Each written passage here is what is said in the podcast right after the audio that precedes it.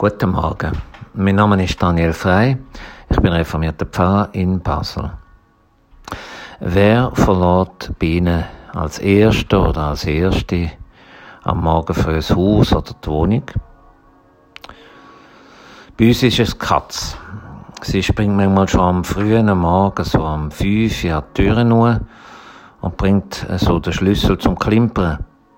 Das macht sie dann so lang, bis jemand ihre Türen aufmacht.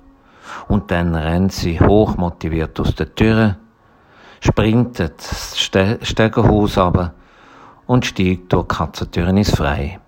Sie verschwindet im Park, wo vor unserem Haus liegt.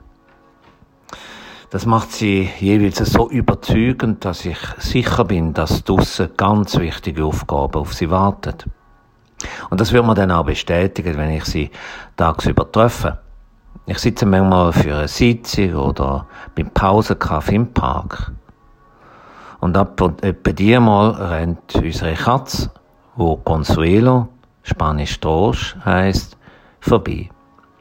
Sie haltet dann nicht an, sondern sie rennt an mir vorbei, so dass ich den Eindruck habe, wenn sie ganz eine dringende Mission hat.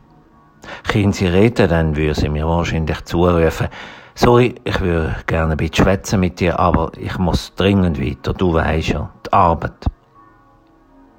Ich bin am Morgen früh mal ein bisschen neidisch auf Gonzwöder, weil mich ihre Energie und ihren Einsatz beeindrucken. Also ich stürme selten aus dem Haus, um zur Arbeit zu kommen. Und ich nehme mir auch ganz gerne mal Zeit für einen Schwätz. Auch wenn die Arbeit warten muss. Die höhere Motivation ist der Consuelo aber auch schon zum Verhängnis geworden. Sie ist nämlich einmal in Keller unter am Restaurant vis-à-vis gekuscht, wo es dort Brandtüren geöffnet haben. Die Feuerwehr hat eine Übung gemacht. Die Türe wird nur einmal im Jahr zur Kontrolle aufgemacht. Und darum haben die Chancen von der Consuelo dort sehr, sehr schlecht ausgesehen. Wo sie zu Abend nicht heimgekommen haben wir am nächsten Tag überall Post draufgehängt mit ihrer Foto und mit den genauen Angaben. Und alle Nachbarn mitgesucht. Mit ihrer hochmotivierten Art ist sie bekannt und auch beliebt. Wenn aber der Hausmeister bei der Suche nach der Consuelo nicht zufällig auch die Brandtüre geöffnet hat, dann wäre sie vermutlich ein Jahr später von der Feuerwehr gefunden worden, mumifiziert vor der Tür. Übereifer kann lebensgefährlich sein. Das haben wir gelernt. Ich habe auch gedacht, ich habe auch den Eindruck, dass Consuelo ihre Lektion gelernt hat. Seither zögert sie manchmal am Morgen. Oder sie dreht um vor der geöffneten Tür.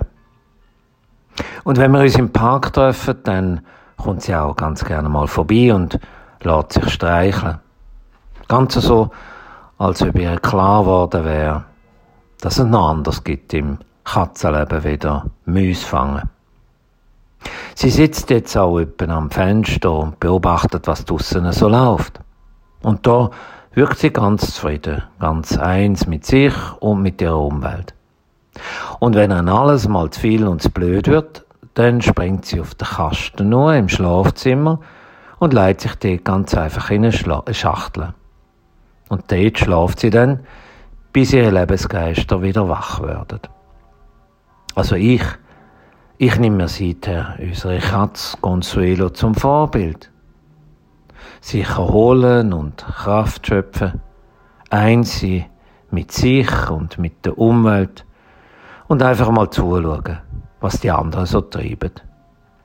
Probiert es doch heute auch einmal. Ich wünsche Ihnen einen schönen Tag.